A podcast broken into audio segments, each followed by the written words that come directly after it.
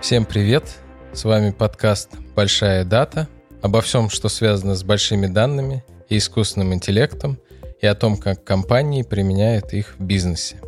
Я Константин Романов, директор по продуктам и технологиям больших данных Beeline. И сегодня мы поговорим о fashion e-commerce и о том, какие инновации рождаются в этой индустрии и как их применяют на практике. И сегодня в гостях у меня Head of R&D одной из самых ярких компаний в этой области, компании LaModa, Олег Хамюк. Олег, привет. Привет. Я думаю, что все в России, да и не только в России, знают, что такое компания LaModa, и наверняка многие даже пользуются услугами. Но хотелось бы чуть больше узнать вообще, чем сейчас живет LaModa, как она себя чувствует в период скажем так, пост-самоизоляции и что вообще происходило последние месяцы? Да, хороший вопрос, спасибо. Ну, мне кажется, что для любого бизнеса, вне зависимости от отрасли, этот локдаун был довольно уникальным опытом, начиная с того, что было некоторое особое регулирование торговли в этот период, ну и заканчивая там нетипичным поведением пользователей, которые мы наблюдали ну, во время всего этого периода. Безусловно, первое время у нас был некоторый спад, но понятно, что в отсутствии там, работающих торговых центров у наших потенциальных там, и текущих клиентов был какой-то дополнительный мотиватор попробовать, что же такое на самом деле покупать товар в интернете. Ну и в целом, на самом деле, мы достаточно оптимистично смотрим на то, как в конечном счете будет восстанавливаться рынок. Ну и мне кажется, что сейчас мы можем говорить о том, что в целом никакой катастрофы именно для e-commerce в целом э, не происходит. То есть, в принципе, вы не увидели какого-то драматического снижения заказов, просмотров? Спад, безусловно, у нас был. И я думаю, что это все компании, которые занимаются торговлей, они заметили, безусловно, потому что пользователям и клиентам, в смысле, было, мне кажется, просто не до этого.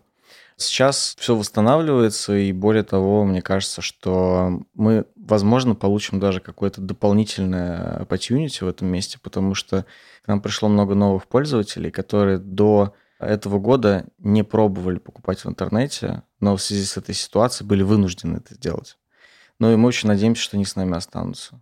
Да, безусловно, с учетом того, что большое количество офлайн ритейла практически закрылись, а если говорить о том, что покупают и как изменилось поведение пользователей, вот я знаю, что в период э, коронавируса, мне кажется, самым хитом во всех онлайн-ритейлах были маски. А что вот интересного заметили вы и как вообще это отразилось на том, что люди покупают, что они ищут? Знаете, очень интересный вопрос, и мы действительно это смотрели, потому что изменилась не только ну, как бы структура трафика на наш сайт да, и приложение, но и, в общем-то, структуру спроса. То, что мы отметили наиболее, наверное, такого интересного, кроме масок, да, которые, безусловно, пользовались огромной популярностью все это время, это разнообразные, ну, допустим, спортивные принадлежности, то есть коврик для йоги, например, или из такого забавного сильно возрос интерес к товарам категории красота, не знаю даже, как, наверное, проинтерпретировать, но, возможно, потому что ну, какие-то, в общем, салоны красоты были тоже закрыты, и было необходимо как-то самостоятельно справляться э, с этими потребностями. Ну, то есть мы видели рост в этой категории. Также, если говорить там про одежду, ну, немножко перераспределился спрос между одеждой для того, чтобы выходить на улицу и домашней. Ну, понятно, что вот люди больше времени проводили дома, и им нужна была как бы одежда для дома. Очень отрадно слышать, что у нас э, спортивная нация и еще и ухаживает за собой, несмотря на то, что сидит дома. Ну хорошо, а если чуть поподробнее о том, чем занимаешься ты, чем занимается вообще R&D в Ламода, и о том, какие инновации вы тестируете, пробуете и интегрируете в бизнес вообще. Чем вы живете? Если в общих словах, такая небольшая преамбула. Название Research and Development мне досталось наследство. Оно существовало еще до меня, и как бы структура такая была в компании до меня. Но мы не стали ее менять на самом деле. То есть под этим названием отдел исследований и разработки скрывается сейчас примерно следующее. То есть мы занимаемся внедрением продуктов на основе данных, да, чтобы это не значило, и в целом монетизацию данных. Если чуть подробнее, то там, наша работа состоит из там, нескольких важных компонентов. там, начиная от поиска кейсов, заканчивая непосредственно там, разработкой и внедрением тех решений, которые мы предлагаем. То есть э, в целом, наверное, что-то близкое к инновациям здесь есть, вот, но это не такой классический там не окр, да, как мы вообще в принципе представляем себе, что такое R&D, да. Ну и компоненты у меня там получается следующее. То есть, так как мы делаем продукты, это все-таки продуктовое управление, да, то есть у нас есть несколько продуктов, которые разрабатывает э, именно моя команда. Безусловно, есть продуктовые аналитики, которые, кстати сказать, занимаются аналитикой не только для моей команды, но в целом для всего digital-продукта. Естественно, дата-сайентисты и там, инженеры машинного обучения – это как раз та, мне кажется, уникальная экспертиза, которая у нас есть. И мы ее, словно, там, стараемся не размывать по организации, а вот как-то делать вот в едином месте, потому что этих людей на рынке не очень много – да, и, в общем-то, как-то, если в каждый отдел там, по одному дата-сайентисту посадить, то, ну, кажется, что эффект будет гораздо меньше. Вот так они как бы вместе работают. Ну и, безусловно, разработка. Кстати, ты сказал про данные. Вообще интересно, какие данные вы собираете, что вы знаете о пользователях и вообще обо всем, что у вас происходит? Да на самом деле все довольно обыденно. То есть мы, в принципе, собираем кликстрим.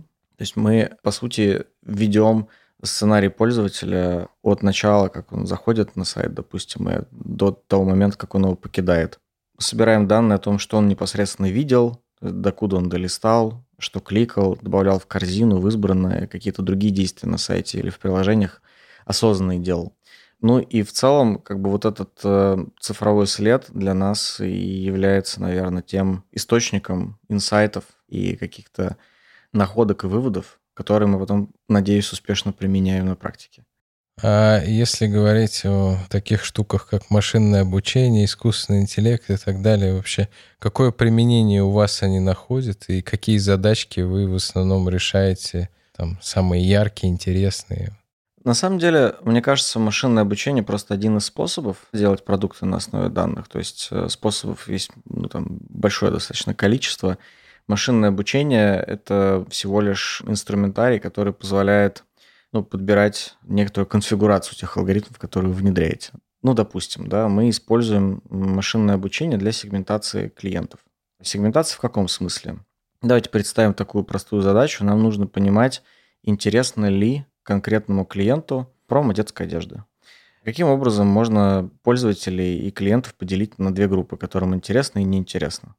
Ну, есть несколько способов, да. Есть самый простой, можно просто посмотреть, а покупали ли они когда-нибудь у нас на сайте там, или в приложениях детскую одежду. Если да, то, наверное, им это интересно, если нет, то неинтересно. Правило разумное, основано на данных и может эффективно применяться и действительно делать жизнь наших пользователей удобнее, правда? Внимание, вопрос, можно ли это правило сделать более, там, не знаю, каким-то точным, ну, что-то такое – Ответ, конечно же, да. То есть можно пытаться решать э, ту же самую задачу методами машинного обучения. Например, собирая информацию, в принципе, о любых действиях пользователя, используя их как факторы в модели и пытаясь спрогнозировать, а купит ли, например, конкретный пользователь в течение ближайших, там, не знаю, 3-6 месяцев хотя бы один детский товар.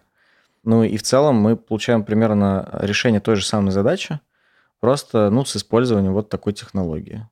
Ну и кажется, что использование технологий машинного обучения в целом оправдано там, где вот этот вот аплифт между тем, что вы делаете просто там, на уровне бизнес-логики что-то, да, либо вы делаете какой-то box, который просто как оракул говорит, да, вот этому пользователю, пожалуйста, отправьте промо, применимость и вообще целесообразность применения, вот как раз от этого аплифта и зависит. Ну и в целом, мне кажется, практически любую задачу, ну вот алгоритмическую, которую решаем мы, можно решать с помощью машинного обучения. Ну, примеров можно массу привести. Наверное, первое, что мы пытались таким образом вывести в продакшн, это там исправление опечаток на сайте. Можно исправить опечатки разными способами. И, кстати сказать, там модели, которые это пытаются догадаться, что вы опечатались, ну, не всегда самый хороший вариант. Понятно, что когда мы говорим о каком-то продакшн использовании, это всегда какой-то симбиоз э, правил и моделей.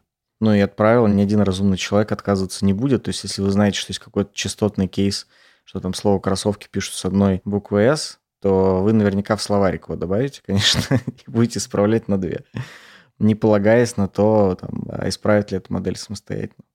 Кстати говоря, о кроссовках. Вот я, простой пользователь, захожу первый раз на Ламоду и вбиваю в поиск кроссовки. Вот как вы решаете задачу показать мне именно те кроссовки, за которыми я туда пришел? Допустим, у меня есть в голове идеальная картина или модель, но я не знаю, как ее найти, и просто вбиваю слово «кроссовки». Что происходит дальше? Ну, на самом деле, к этой задаче есть несколько подходов. То есть, если вы новый пользователь, то, скорее всего, мы просто совершенно ничего не знаем, кроме того, что, допустим, вы пришли с определенной мобильной платформы или вы там на сайт пришли, мы можем знать немножко информации о том, с какого региона вы это делаете, потому что в целом, я думаю, всем понятно, что структура спроса в целом, да, и покупательская способность в разных регионах, она, конечно, разная. Но если, например, мы про вас что-то знаем, то мы вот, например, сейчас экспериментируем с такими вещами, как, ну, в целом, там, персонализация, да, и можем, допустим, если мы понимаем, что, судя по вашей истории покупок, допустим, вы покупаете только белые кроссовки, ну, в принципе, любите белую летнюю обувь, или, например, у вас есть какие-то, там, условно, любимые бренды, которые вы часто просматриваете, не пропускаете, открываете эти товары, да, то мы могли бы ну, немножко повыше их поднимать или их количество увеличивать там, на каждой странице. Сейчас вокруг подобного рода технологий мы ведем большое число экспериментов. Не секрет, что пользователи получают массу сообщений, там, пуш-уведомлений и так далее – как вы подходите к вопросу, чтобы, с одной стороны, все самое интересное донести до пользователя, а с другой стороны, ну, банально не заспамить его, потому что в нашем современном мире это катастрофическая проблема. Люди получают космическое количество предложений, сообщений, звонков, уведомлений. И вот где-то тонкая грань для вас, и как вы там решаете эту проблему? Ответ простой. Мне кажется, мы только начинаем в эту сторону там достаточно серьезно смотреть совместно с коллегами из маркетинга. Ну, это, в общем, задача маркетинга. Прямые коммуникации. Вот. И мы начинаем делать несколько вещей. То есть, например, если говорить про сегментацию, то понятно, что чем лучше и точнее те сегменты, которые вы строите, тем лучше потенциальное попадание, например, того контента в интересы пользователя.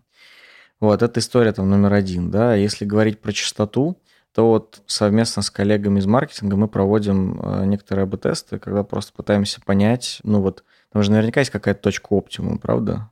То есть если, например, не посылать push-уведомления совсем, то пользователь никогда не узнает о каких-то новых вещах, да, которые происходят у нас там в наших офферингах да, и предложениях. Вот, если говорить о том, чтобы посылать там по 100 push-уведомлений там, да, в сутки, то это какая-то другая крайность. Но вот где-то посередине есть некоторый оптимум, который можно экспериментально подбирать. Ну, мне кажется, сейчас мы как-то в таком направлении мыслим. Я не так давно видел и даже опробовал функцию дополненной реальности, как раз связанной с примеркой. Меня еще до этого вдохновил пример с Икеей, когда они, в принципе, реализовали, на мой взгляд, очень классную идею, когда ты в приложении можешь в своей квартире посмотреть, как будет смотреться отельная мебель. И вот здесь как раз э, с примеркой то же самое, когда ты можешь на своей ноге посмотреть, как выглядит тот или иной кроссовок или что-то еще. Мне кажется, это очень крутой пример. Мы сейчас тоже там, в Билайне экспериментируем с дополненной реальностью.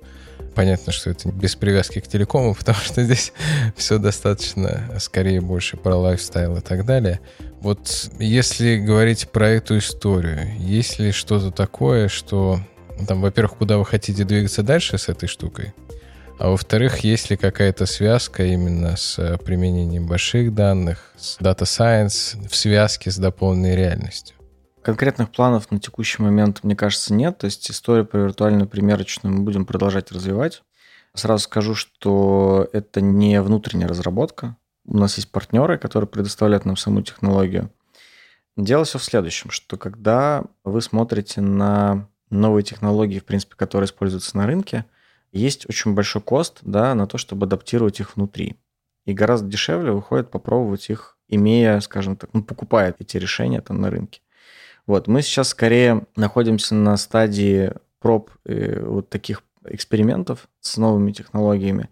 Эксперимент с виртуальной примерочной, на мой взгляд, интересный, но чего-то такого нового и, как бы это сформулировать, в общем, чего-то такого, что, наверное, было бы с хорошим качеством реализовано в ближайшую пятилетку, я пока на рынке не вижу. Ну, то есть мы тут понимаем, что есть много разнообразных вообще кейсов, которые пытаются для именно ритейл одежды применять, да, например, там, не знаю, вы просто наводите камеру на вашу ногу, и вам, не знаю, камера говорит, у вас там 42 размер ноги.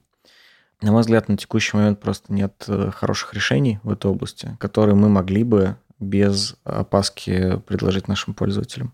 Если говорить э, в целом о остальных задачах, которые вы решаете с помощью данных, вот мы проговорили про поиск, про рекомендации, а что еще интересного вы делаете и в какие направления идете сейчас?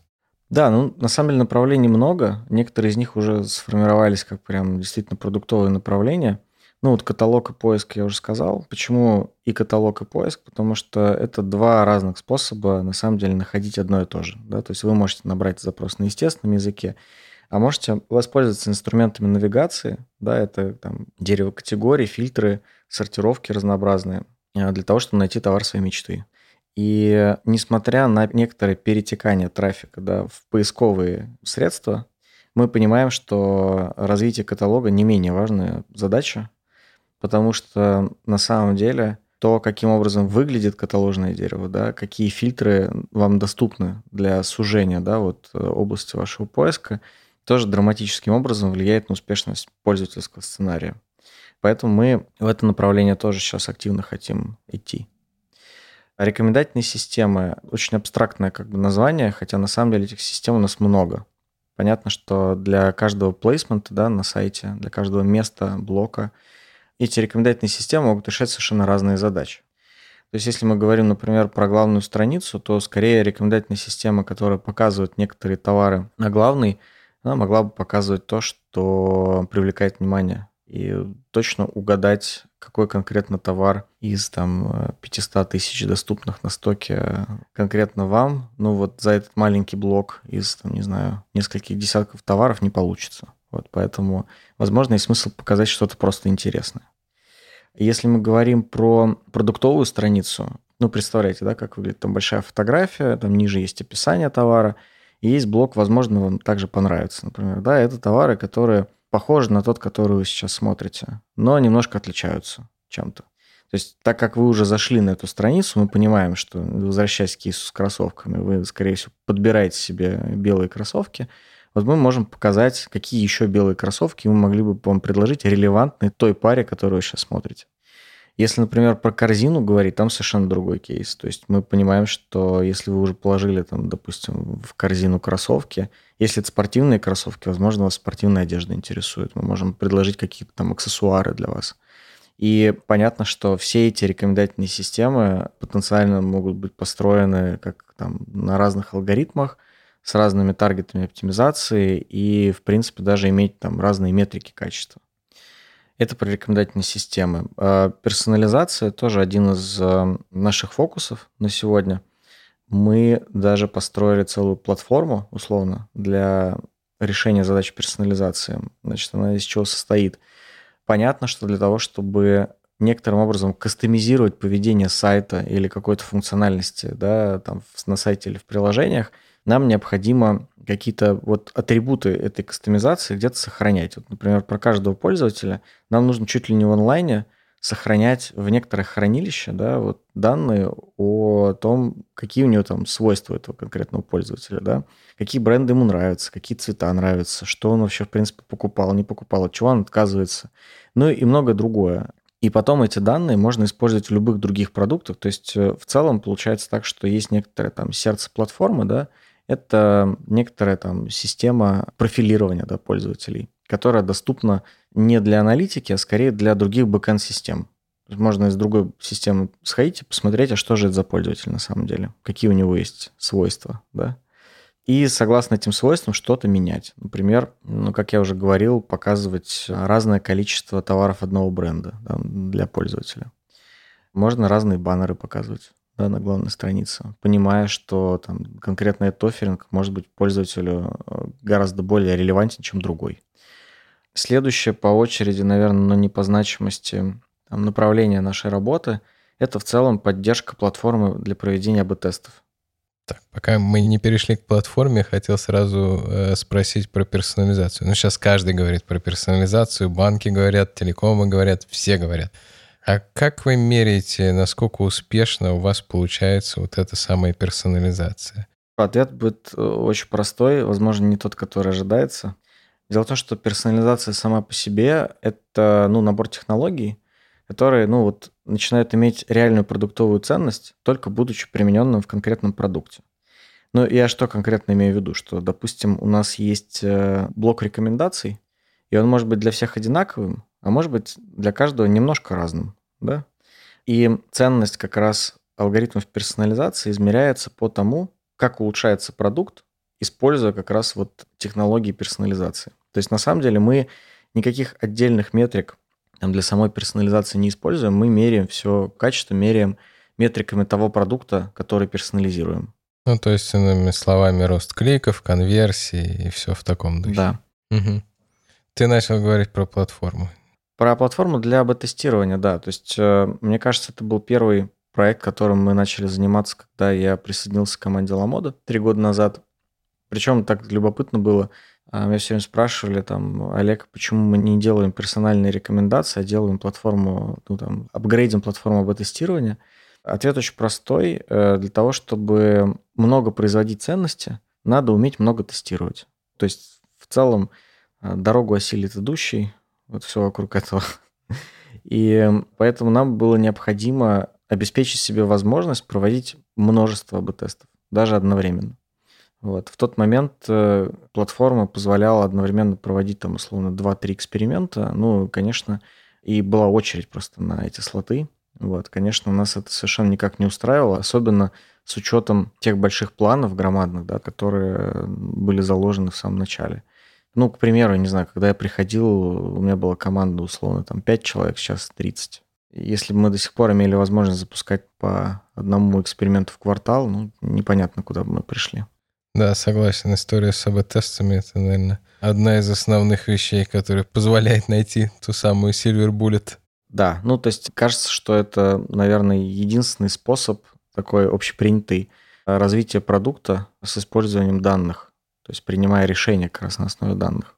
А какой самый большой челлендж был в твоей работе и в работе твоей команды? Вот что такое прям из ряда вон вызывающее и сложное вам приходилось решать?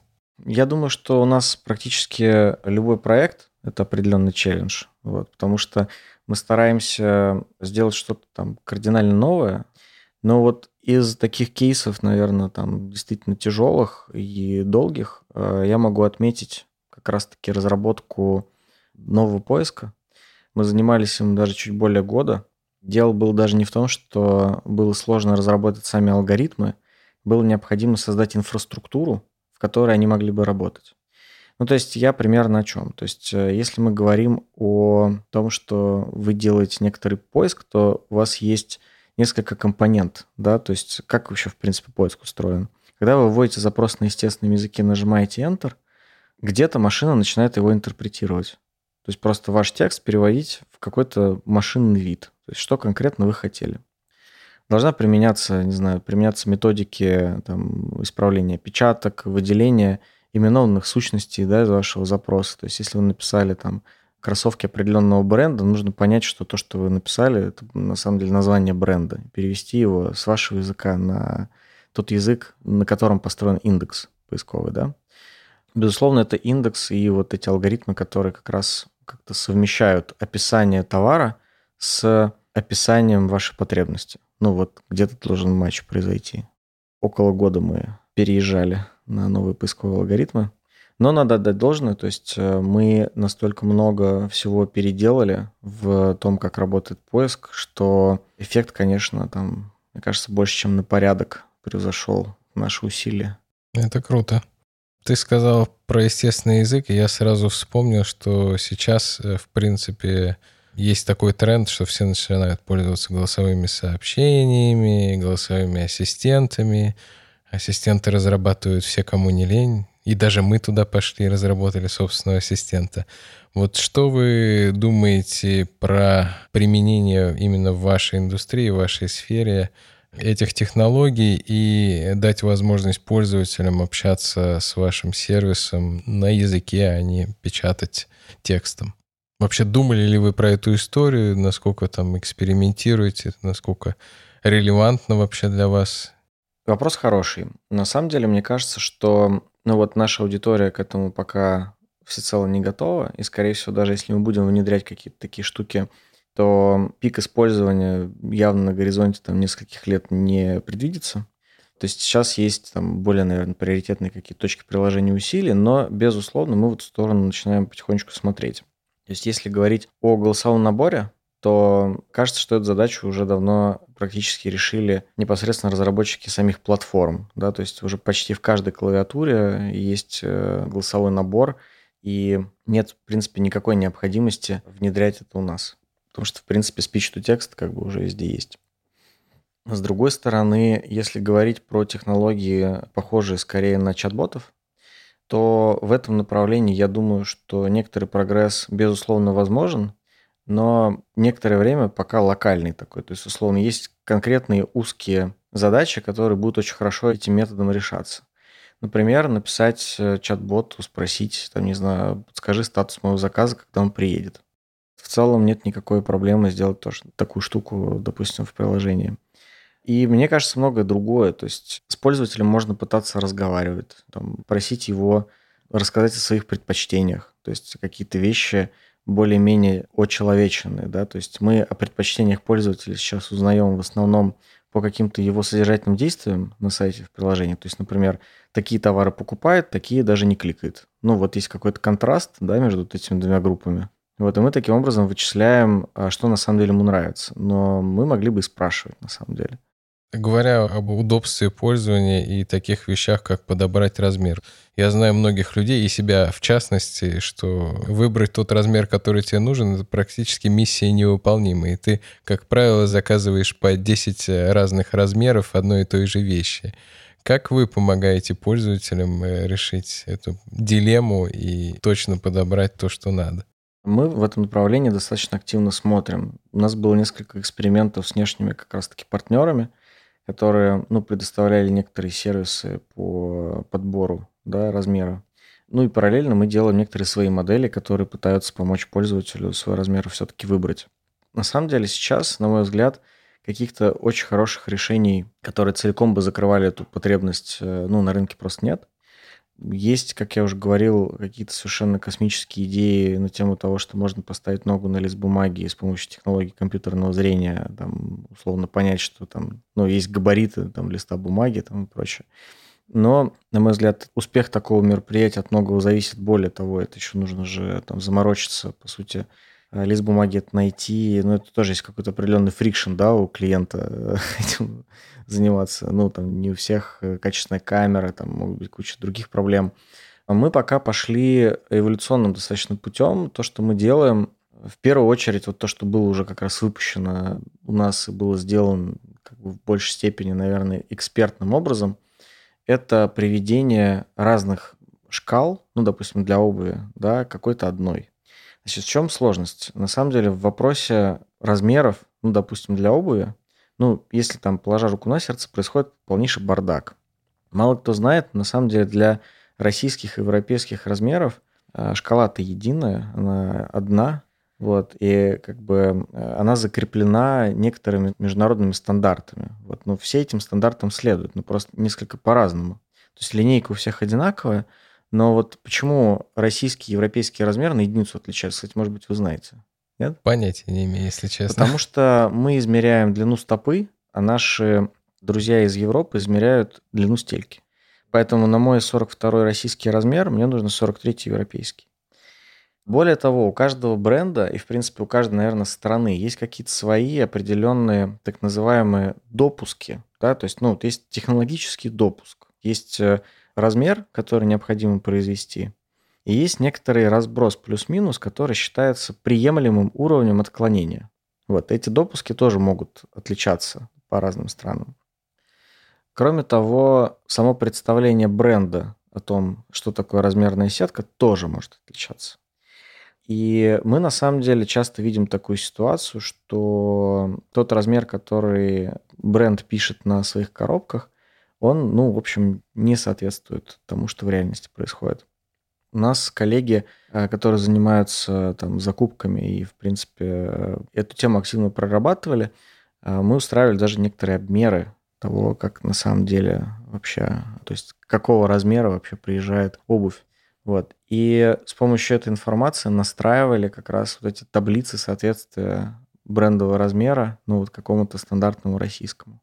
Я думал, проблема выбрать размер, а тут оказывается целая проблема понять, какого размера обувь. Да, на самом деле проблема выбрать размер не такая серьезная, если вы можете просто немножко оттянуть язычок э, ваших кроссовок и посмотреть, что там написано. Ну, то есть, условно, я сейчас про что говорю? Про то, что, ну, представьте, что вы покупаете часто обувь какого-то бренда. Вы точно знаете, что у вас там определенно, ну, например, я покупаю вот обувь, да, я знаю, что вот у меня 9,5, там, условно, US, фантазирую. Я потом по этим таблицам соответствий смогу перевести свой размер, который я ношу и который мне удобен, в любые другие размеры. Ну, то есть вот мне кажется, что решение этой задачи – это не только обмерить ногу, но и понимать, что на самом деле происходит в обуви.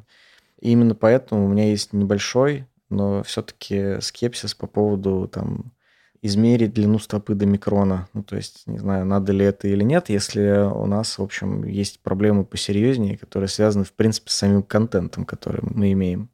В целом, вот если говорить про такое использование больших данных именно в размерах, мы видели кейс и, в общем-то, пытаемся его воспроизвести, местами, кстати, достаточно успешно, который вот связан со следующим. То есть представьте, что есть некоторая группа клиентов, которые покупают размеры двух брендов.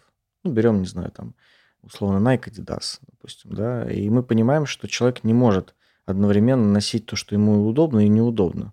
И мы видим, что часть покупает одинаковый размер у обоих брендов, а часть покупает этот размер поменьше, а этот тот же. И мы на самом деле вероятностно понимаем, что вот, например, у этого бренда размерная сетка чуть-чуть маломерит относительно вот этой. Понимаете, да? Вот, то есть такие выводы на самом деле делать можно, и как раз именно большие данные могут такие закономерности позволять выявлять. Это работает на самом деле только, скорее всего, для популярных каких-то брендов, которые массово покупают, и поэтому у вас много данных есть для того, чтобы понять, а где на самом деле эта размерная сетка бренда находится да, в объективной реальности. Но в целом результаты на них можно получать, да. Но для мелких не работает, но вот э, для мелких в любом случае только обмер получается. Класс. Ну, теперь как минимум я буду знать, как сделать правильно. Кстати, у нас точные таблицы на сайте, можете ознакомиться. Это сделано э, с любовью к людям, и коллеги из нашего коммерческого департамента очень много времени потратили на то, чтобы они были качественные, эти таблицы. Супер, обязательно воспользуюсь. Ну и в завершении такой вопрос про будущее. Как ты видишь, какие основные тренды в твоей индустрии в ближайшее время будут э, возникать и происходить вообще? Что топ 1, 2, 3 вещи, которые точно коснутся fashion онлайн шопинга? Я на самом деле думаю, что персонализация — это то, что в целом может стать таким локомотивом и технологии вокруг нее. Почему я так считаю? Ну, на самом деле очень просто, потому что, ну, классический бизнес выделяет некоторую там целевую аудиторию для себя. Ну, говорит, вот мы вот этим занимаемся, мы делаем хороший продукт вот сюда, а вот этим не очень занимаемся. Но если у вас есть возможность как-то сегментировать вашу аудиторию и, не знаю, например, если приложение Ламода будет выглядеть по-разному для каждого, абсолютно каждого человека, который захочет туда зайти, и дает гораздо больше возможностей для оптимизации.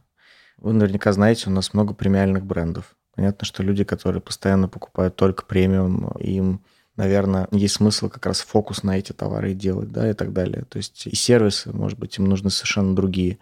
То есть я думаю, что персонализация – это именно то, что будет являться конкурентным преимуществом. И поэтому оно будет, именно технологии персонализации будут развиваться, потому что они дают конкурентное преимущество. Вот, если говорить про остальные все технологии, ну, посмотрим. Ну, то есть все, что будет придумано, все будет в некотором роде использовано. То есть даже технологии компьютерного зрения применимы в Ламоде в том числе. Могу пример привести такой. У нас же, наверное, из визуальных э, каких-то данных только фотографии есть наших товаров. Но понятно, что можно пробовать визуальную похожесть тоже каким-то образом выявлять для двух товаров, да. Например, для блока, возможно, вам также понравится. Мы пока так не делаем, но в эту сторону тоже хотели бы посмотреть. Очень классно, что вообще индустрия это развивается, потому что очевидно, что за онлайн шопингом будущее, и это гораздо проще, чем тратить время и ходить по магазинам. Поэтому я пожелаю удачи в этом нелегком труде. С вами был подкаст «Большая дата» обо всем, что связано с большими данными и искусственном интеллекте. Я Константин Романов, директор по продуктам и технологиям больших данных Билайн. И у меня в гостях был Head of R&D компании LaModa Олег Хамюк. Олег, спасибо тебе. Спасибо. thank